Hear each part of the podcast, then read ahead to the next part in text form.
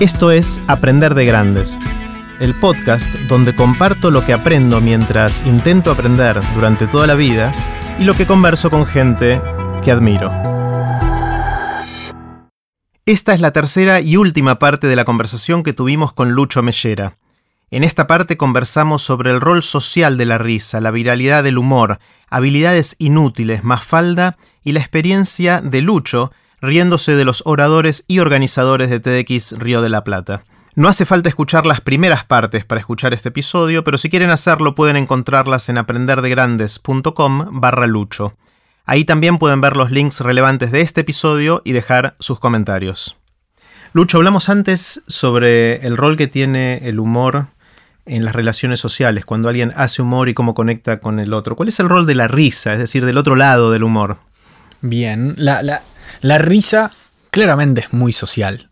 Claramente es, un, fenómeno social. Si bien cuando estás solo algo te, puede causar gracia, yo creo que la risa completa, como la felicidad completa, si se quiere ir más profundo, eh, es compartida.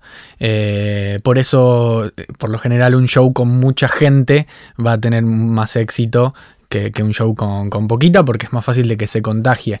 Eh, tiene, tiene que ver con que con, esto de compartir y con el mirá lo que me causa gracia a mí. Eh, mirá qué inteligente que soy que me di cuenta que ahí hay un chiste y te lo estoy haciendo saber. Te das cuenta en el cine, con, películas que, de, comedia, por eso no me gusta tanto ir al cine. A la gente le gusta, le gusta como, viste, yo me reí, me causó gracia esto y vos no lo, no lo llegaste a entender. Eh, hay, como, eso, ¿no? Como esto de, de demostrar. Y por eso también todo lo, lo, viral en redes sociales tiene que ver con el humor siempre, si te fijas. En definitiva, lo compartible tiene que ver con el humor, porque es esto me causó gracia a mí, necesito que vos lo veas para completar la risa y por otro lado para que vos y todos ustedes sepan que esto es lo que a mí me causa gracia. Fíjate que todo lo, viralizable por lo general tiene que ver eh, con el humor en la mayoría de los casos. Por eso en la publicidad siempre se, se usa humor, porque es una forma amena de comunicar. Está buenísimo. Una vez leí que una, en una de las teorías de qué es el humor, que alineado con lo que estás diciendo ahora, que el humor es una manera de, cuando yo hago humor, de decirte a vos, soy inteligente pero sin ponerme por arriba. Claro. de, sin ser eh, si querés hacerme el canchero. Claro, sin, soberbia. Sin eso es la palabra, sin soberbia. Y cuando vos te reís me estás diciendo lo entendí y enseguida vos te da ganas de contárselo a otro. Por eso es tan viral, porque entonces ahora vos sos el que demostrás a otro que sos inteligente sin, claro, sin la soberbia. Claro, está buenísimo, me, gusta. Eh, y por otro lado, no es lo mismo que algo me cause gracia que que me dé risa. A ver, contame cómo es eso. Y yo, no sé, nos encontramos dos veces en el mismo día y la segunda vez es como... y no, a mí no me parece ni cómico ni humorístico eso. Eh, y sin embargo hay nos reímos, Hay algo... Nos reímos. Nos reímos porque es una forma simpática, es comunicación, es, sociabilizar, es eso. Eh, pero si algo me, causa gracia, realmente no necesariamente me voy a reír tampoco. Eh, entonces ninguna de las dos cosas es como... No son lo mismo. No son lo mismo, está bueno separarlo, como tampoco es lo mismo el humor que lo cómico. Ah, ¿Y eso cómo es? Cómico puede... Me parece que el humor tiene que ver con algo eh, de intervención humana. Eh, como el sonido que necesita del oído para completarlo como definición. Eh, me parece que para que el humor sea tal, tiene que haber alguien o que lo produzca o que lo reciba y lo procese y lo interprete como tal. Eh, lo cómico puede ser alguien tropezándose.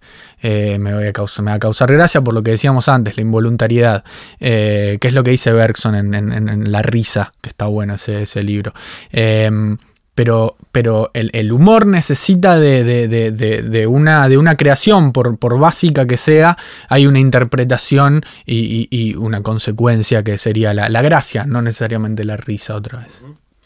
Eh, Lucho, tengo ganas de hacerte algunas preguntas. Son preguntas eh, cortitas, eh, pero vos puedes tomarte todo el tiempo que, quieras, obviamente, en responderlas. la primera es, ¿qué te sorprende? ¿Qué te asombra? ¿Qué me asombra? ¿Qué me asombra? Yo creo que no deja de sorprenderme la gente en masa. Eh, la gente y las personas claramente muy diferente.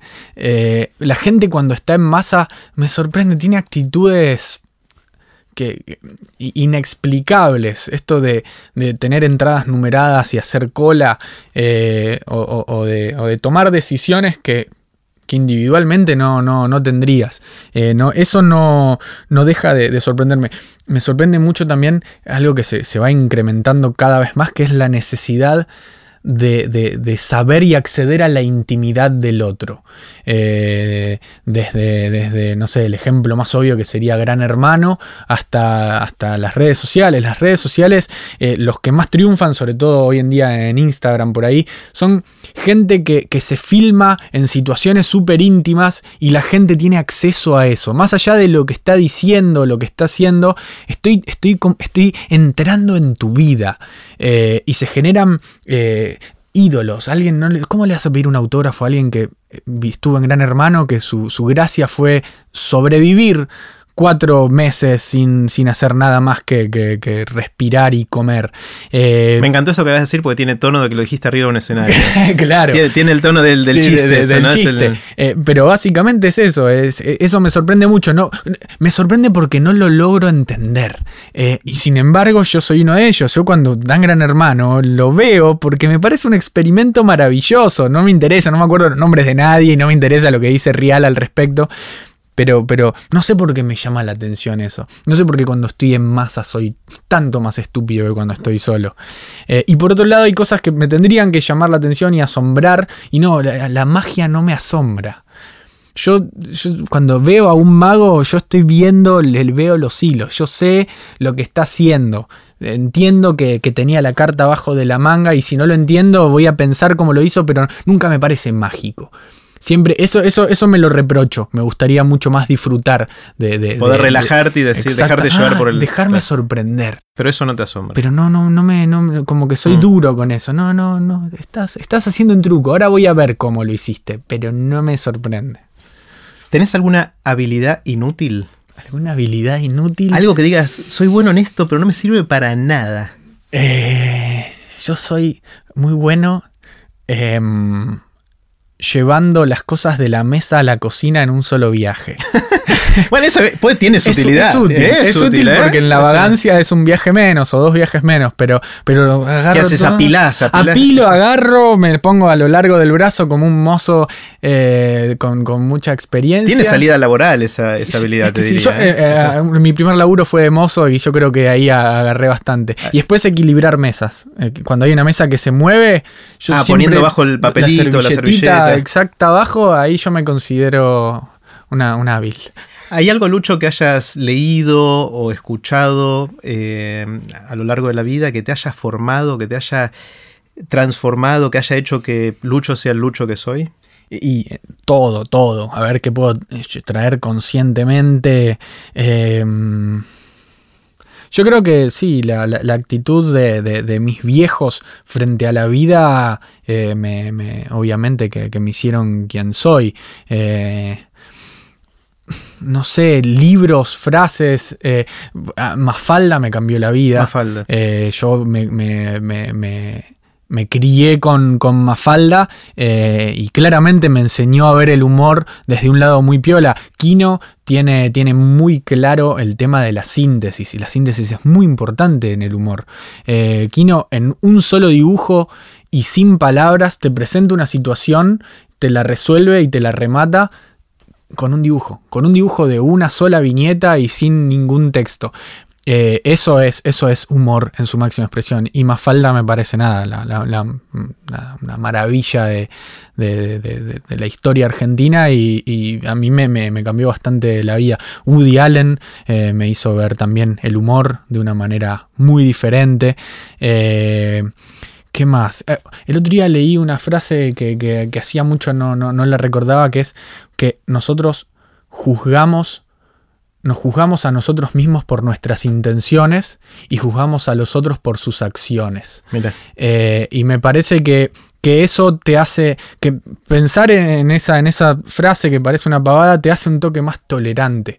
Eh, porque sí, yo soy bueno porque eh, claramente cada uno que le interprete es muy directa la, frase. Pero eso me, hace, mm, cada tanto me baja un poquito y digo, bueno, tranqui, tranqui que el otro no, está haciendo todo mal o vos todo bien.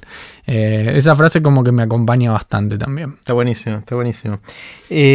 supongamos que alguien viene y te despierta en la mitad de la noche, te sacude y te dice, Lucho, ¿de qué trabajas?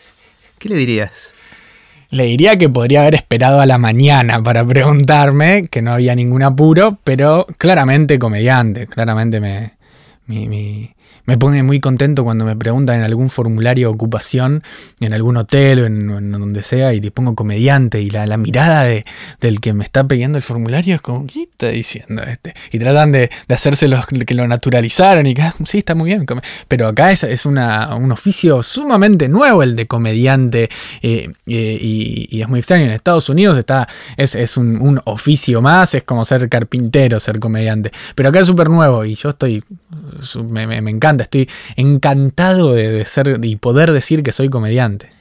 Eh, al principio decías que mm, hace un tiempo todavía no había nadie en la Argentina que se dedicara de lleno a esto, había muy poquitos. ¿Ahora son muchos o estás solo? Y cada vez son más. No, no, obvio, no, no, lejos de ser el único. No, no, hay muchos, muchos, muchos comediantes que. Que trabajan de eso y viven de eso. trabajan de esto, sí, sí, sí, claramente. Se me ocurren, no sé, eh, Barraza, eh, Lucas Lauriente, no sé, Fernanda Metili. Pero como hay tantos comediantes y tantos estilos de comediantes, la gente ya busca lo que quiere ver y, el, comediante se está encontrando con su propio público. Hay, Tenés seguidores, gente que, espera tu próximo show. Exactamente, el tuyo o el de tu estilo, porque agrupa a la gente. A mí me gustan estos estilos, a mí me gustan ah, Vos con Lucas, por ejemplo, tenés un estilo Compartimos mucho, sí, con Juan por ahí también, con Sangiao, ciertas cosas. Lucas es Lauriente y Juan Barraza. Juan Barraza y, Fernando Sangiao. Sí, sí, sí, eh, pero bueno, hay, hay muchos estilos muy diferentes y la gente lo sabe y lo valora y acude al que más le satisfaga. Claro, claro. Está buenísimo. El, ¿Cómo es el, modelo, hablando un segundo del tema económico? Como decís, vivís de esto, obviamente tenés ingresos. Los comediantes eh, cobran obviamente en los shows se cobra entrada y el, comediante tendrá un ingreso por eso. Y después hay, supongo, eventos privados. ¿Por los videos en YouTube también tienen ingresos o no? ¿Cómo, cómo funciona? Contar, sin, obviamente no importa los números, conceptualmente, ¿no? Eh, mira, eh, sí, esos son los tres grandes, eh, por ahí, pilares. El, el, show es donde, donde la gente paga una entrada. Eh, cuando, cuando podés hacer shows eh, asiduamente, eh, en mi caso y, varios comediantes más, viajamos mucho por el interior. Yo viajo mucho con, con Lucas y, vamos por todo el país y hacemos diferentes destinos que por ahí los hacemos una o dos veces por año y la gente ya está esperando que, vayamos de vuelta eh, y eso de, poder viajar y tener muchos shows y mantenerse eh, como con, el calendario ocupado hace que se pueda vivir de eso eh, directamente. cuando no tenés tantos shows o los shows son un poquito más chicos y va un poco menos de público, está la opción obviamente de hacer eventos privados que no, muy pocos comediantes realmente disfrutan un evento privado, porque al contrario de un show estándar donde la gente eh, acude a ver a uno, acá vos estás interrumpiendo un casamiento, un cumpleaños de 15, un bautismo, eh, haciendo que todos se callen y que por media hora más o menos se queden callados y te presten atención a vos, que no te conocen, que estaban comiendo, que estaban eh, chamullando, bailando, con sueño, lo que sea y tenés que ganarles ah, la atención y obviamente que no está bueno. Eso por ahí te deja más plata que un show público, eh, pero bueno. Pero no lo disfrutas tanto. Y es una especie de, prostitución del humor eso, ¿no? Porque te sentís un poquito sucio cuando terminaste, pero con el dinero en el bolsillo que, más o menos eh, apaga esa, esa, esa eh, fuego horrible. yo ahora no estoy haciendo eventos privados, me pude dar el lujo de, hacer eso, eh, porque la verdad es que no, no la paso bien y si bien podría ganar más plata, eh, valoro y, priorizo el poder elegir y mi felicidad. Eh, y además, nada, es eso. Hay, hay, muchos chicos que lo quieren hacer, entonces también darle el lugar a quien realmente la pasa bien o lo necesita. Y YouTube también les da y ingresos. YouTube es un, tema también de elecciones. Vos podés monetizar eh, el canal de, YouTube y hacer que a la gente que ve tu video les aparezcan publicidades abajo eh, y eso le, da plata por, por medio del sistema de, advertisement. Pero eh, estás poniéndole un, obstáculo a la gente, estás haciendo que o, cierren una publicidad o que banquen los 15 segundos de omitir el anuncio del principio eh, y hay que ver si realmente vale la pena. En mi caso yo nunca moneticé mi canal a pesar de que te mandan todo el tiempo, hey, no quieres, los yankees te, te mandan... Te escriben pero luce como acento latino. Sí, totalmente. Quiere, queremos monetizar tu canal, seamos socios, qué sé yo. La verdad que, yo, a mí mi, ingreso viene por otro lado, no, no me prefiero que los que no me pueden venir a ver al teatro porque están lejos o porque no pueden pagar una entrada me vean realmente gratis y gratis y sin molestarlos.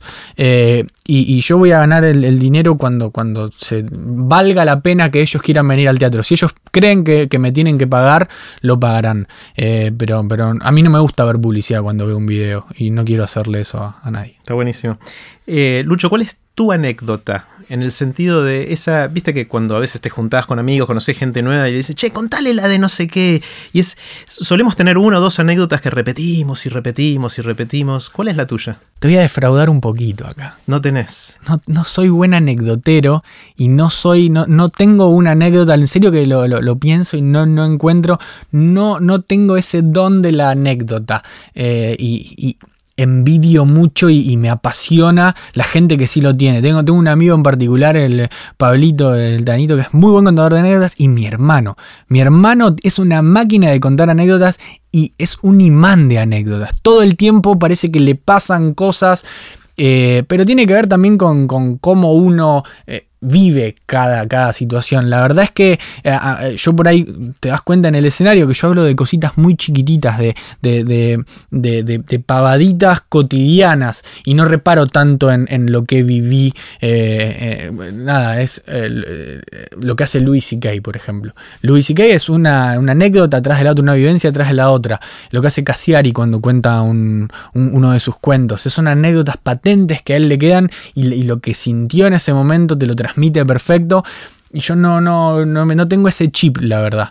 Estoy seguro que tengo un millón de anécdotas, pero no, no, no, no, no vuelvo a ellas. perdón, perdón. Lucho, te hago otra pregunta. ¿Qué opiniones tenés sobre el tema que sea que crees que son distintas a las opiniones que tiene la mayoría de la gente? Es decir, ¿en algo sos muy original? Em, no sé cuán original soy, pero yo escucho mucho que, eh, que, hay que esforzarse para, para, lograrlo, para llegar. A mí me parece que el esfuerzo no es garantía del éxito. Me parece que, que cada uno tiene que aprender eh, a dónde focalizar la energía para llegar a donde cada uno quiere. Em, no me. E, esforzarse porque sí, como un medio para lograr algo, me parece medio como hasta ponerse en víctima uno, ¿no? Es como decir, ¿cómo no lo voy a lograr si mirá todo lo que, lo que me forcé? Si mirá todo el esfuerzo y, el tiempo que le puse. Y, la verdad es que no, me parece que tiene más que ver con, con saber leer el entorno, saber ver con quién estás eh, trabajando o, qué querés lograr eh, y, focalizarse y, hacer tu propio camino. Me parece que la vida es todo el tiempo, no, se empieza a vivir cuando uno se, jubila y ya no tiene que, trabajar más o que ir a ese lugar horrible que, lo condena durante 10 horas por día. Eh, me parece que si vos tenés eso en, la cabeza vas a encontrar la forma eh, de, poder vivir el día a día de una forma más, más gustosa, que, se adecue a, lo que cada uno pretende de la vida me parece que, esforzarse para, llegar es, eh, quedó obsoleto hace rato. Eh, y, escucho muchos jóvenes que lo dicen, mucha, mucha gente que, se rompe y que, trabaja y que, está buenísimo. Hay que tener un hábito de trabajo y hay que, realmente dar todo para, para llegar. Pero hay que saber... Eh, qué y cuándo y cuánto. Hay que saber dosificarlo esto. No es esforzarse porque sí. Hay que leer un poquito más allá, no es esforzarse porque sí, es eh, ponerle pila, obviamente hay que ponerle pila, pero sobre todo ponerle onda, eh, porque, porque si no se te pasa la vida y, llegaste a qué, ¿Y cuándo? ¿No? Yo soy viejo y ahora recién puedo hacer lo que yo quiero, que es andar en surf. No, señor, hágalo ahora, hágalo ahora. Eh, y esfuércese por ser feliz, no por llegar. Después eso se ve. Eh, el año pasado, en el 2015, cerraste TDX Río de la Plata con una rutina en la cual lo que te pedimos en ese momento fue, para mí, hiper difícil. No entiendo cómo aceptaste.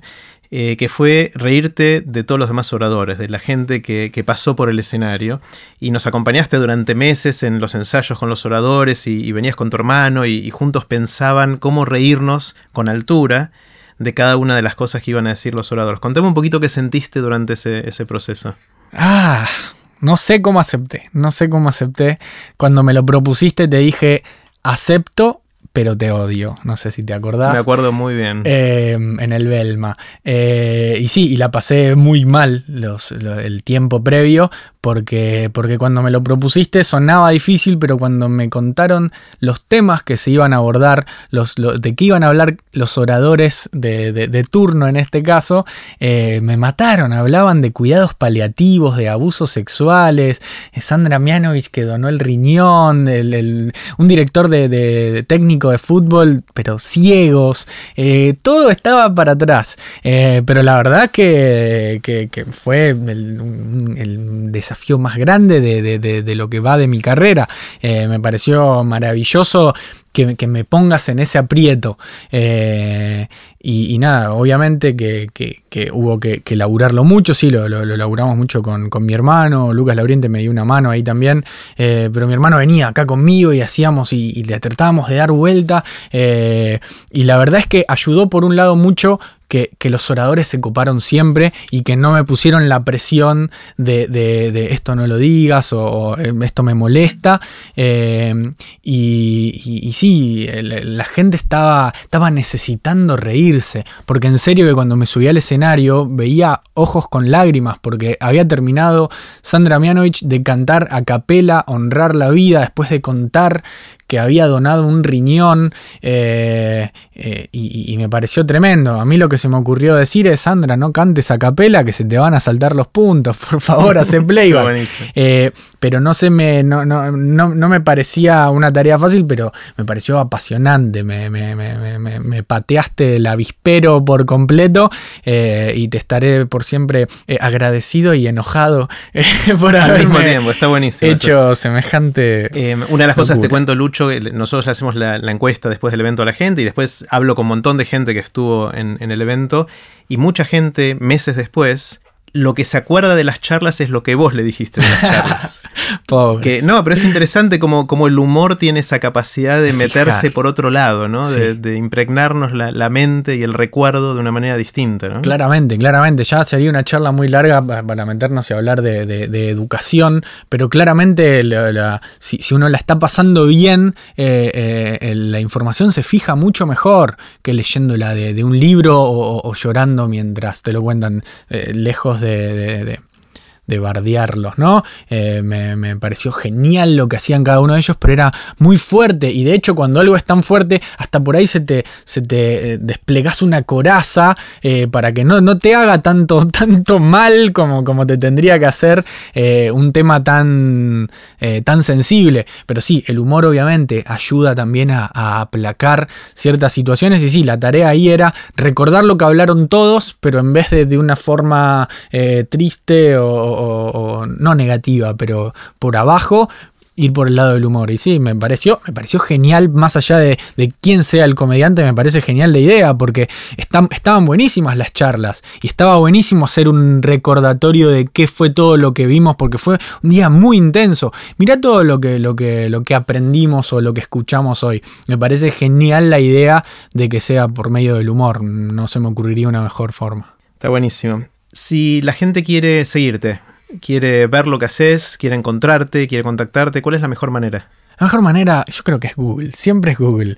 ¿Qué hay que Eh, googlear, Lucho o Luciano? Lo que quieran, yo me encargo de que, de que me encuentren. Eh, o si me quieren seguir en, en Twitter, eh, ahí yo siempre pongo dónde, dónde voy a estar, es arroba Lucho Mellera. Mi página es uncomediante.com.ar, eh, un con, con letra, un comediante. Ahí siempre pongo la- las fechas de dónde estoy, subo los videitos de donde voy actuando a medida que voy subiéndolos.